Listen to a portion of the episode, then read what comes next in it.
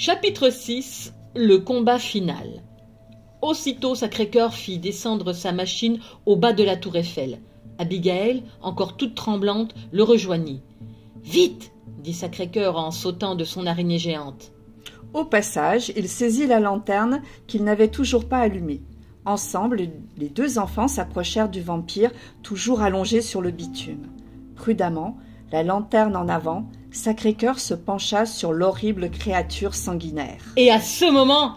Ah ah Je te tiens cette fois Tu vas regretter de t'être mêlé de mes affaires grinça le vampire en découvrant ses canines acérées.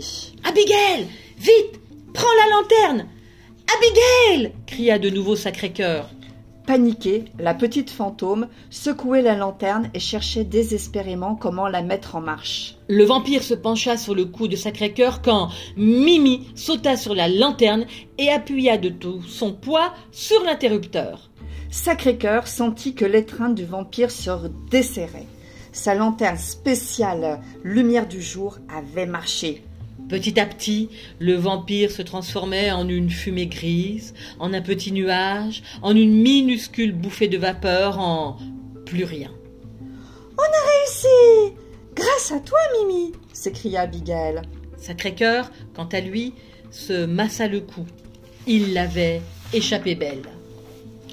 Le jour se levait. Au 28 rue du Chemin Vert, mademoiselle Mulot ouvrit les yeux. Où suis-je? Murmura-t-elle. Elle était dans son lit, où Sacré-Cœur et Abigail l'avaient ramenée la veille au soir. Elle avait à peine repris connaissance. Les deux enfants l'avaient couchée et veillée toute la nuit à tour de rôle.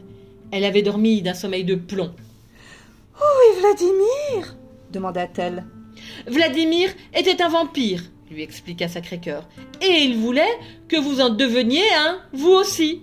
Mais à présent, vous êtes hors de danger. Un vampire Oh mon Dieu Comme c'est dommage se lamenta mademoiselle Mulot. Il était si charmant et si élégant. Pour une fois que je vivais une histoire d'amour, comme dans les romans, Vladimir.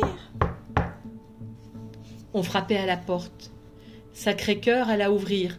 Monsieur Lécurly était là, une boîte de pâtisserie à la main. Il redressa son nœud de cravate, se passa la main dans les cheveux, tout sauta, renifla et se lança. Je crois que mademoiselle Mulot est souffrante et je venais voir si. Entrez l'invita Sacré-Cœur. Monsieur Lécurly, tout timide, obéit. Mademoiselle Mulot s'était levée et avait passé une robe de chambre. Oh, bonjour, monsieur Lécurly, dit-elle. Comme c'est gentil de venir me voir.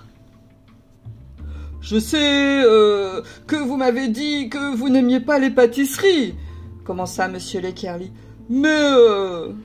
Les pâtisseries? s'exclama mademoiselle Mulot. Mais si, j'adore ça. Le visage de monsieur Lekerly s'illumina. Mademoiselle Mulot était redevenue elle-même. C'est vrai? Je me disais bien aussi. Je vous ai apporté des petits babas aux violettes. Vous allez voir, c'est un délice. Le biscuit fond dans la bouche, alors que les violettes au sucre croquent sous la dent. Sacré-Cœur jeta un regard à Abigail qui lui sourit. Sans aucun doute, Monsieur Leckerly ferait un bien meilleur amoureux que Vladimir le vampire.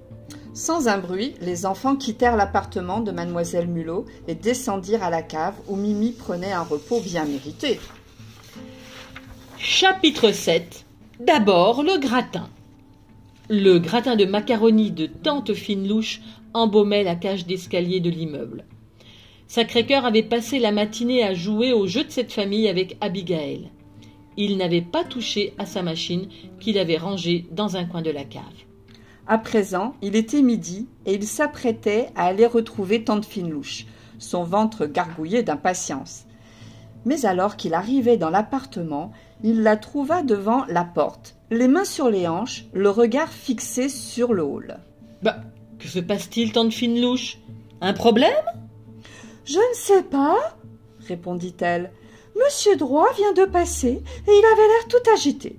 Il parlait tout seul en tirant sur sa barbe. Il marmonnait quelque chose à propos du Louvre, d'un sarco, je ne sais quoi, et d'une grande catastrophe. Ah oui s'étonna Sacré-Cœur intrigué. Je lui ai demandé comment il allait, poursuivit Tante Finelouche, mais il est sorti sans répondre. Sacré-Cœur réfléchit. Il savait que Monsieur Droit était archéologue. Il travaillait en ce moment au musée du Louvre avec des... Serait-il possible que... Il allait devoir en parler au plus vite avec Abigail. Mais avant tout... Je meurs de faim, tante Finelouche s'exclama-t-il. Oubliant aussitôt Monsieur Droit, la couturière lui adressa un grand sourire et le fit entrer chez elle. Elle lui servit une énorme assiette de macaroni. Dès que Sacré-Cœur se serait restauré, il irait voir Abigail dans la cave. Mimi, je crois qu'une nouvelle mission nous attend. Mais de quelle mission s'agit-il? Pourquoi Monsieur Droit se serait-il tiré la barbe? Quelle est donc cette grande catastrophe? Sacré-Cœur pourrait-il élucider ce mystère? Peut-être aurez-vous les réponses à ces angoissantes questions en lisant Sacré-Cœur et la momie du Louvre.